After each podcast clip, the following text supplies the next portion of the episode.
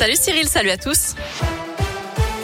À la une, grosse frayeur au collège Charpac de Gex. Dans l'un, un élève est arrivé en classe ce matin avec un obus.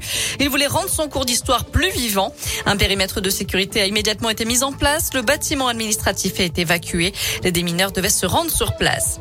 Le retour des Gilets jaunes dans la région. Une dizaine de manifestants sont installés depuis hier au rond-point situé près de l'entrée du parc de la Fessine à Villeurbanne, près de Lyon. Ils ont des visites régulièrement des forces de l'ordre. Un accident peu commun ce matin dans la Loire. Un cheval a été percuté par une voiture sur la commune de Luriec. L'animal qui se trouvait au milieu de la route est décédé sur le coup d'après les pompiers.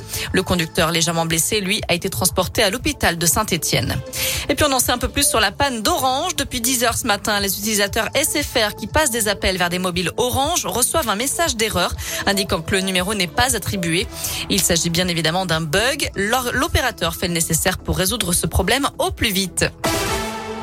Dans le reste de l'actu, l'exaspération face à la hausse des prix des carburants.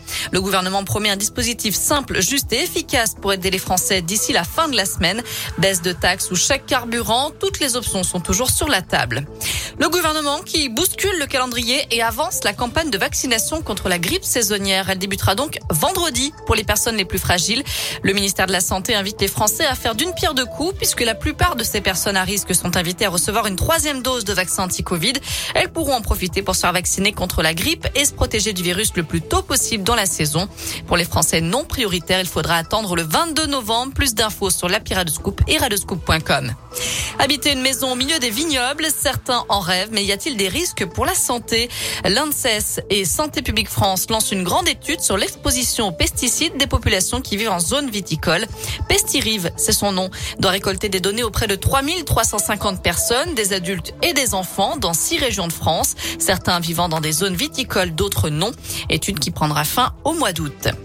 Un mot de sport avec du foot à suivre ce soir avec la troisième journée de la Ligue des Champions. Le PSG en tête de son groupe affronte les Allemands de Leipzig à 21h. En terminant, félicitations à Vianney. Le chanteur est devenu papa pour la première fois. Avec sa compagne Catherine Robert, ils ont accueilli un petit garçon ces derniers jours. Vianney a annoncé la bonne nouvelle aujourd'hui sur son compte Instagram en publiant une photo trop mignonne. Je vous laisse d'ailleurs la découvrir sur l'appli Radoscope et notre site internet www.radoscope.com. Alors il n'a pas précisé le prénom du bébé, mais son petit bonhomme et la maman se portent bien. C'est bien là l'essentiel. On leur souhaite évidemment beaucoup de bonheur.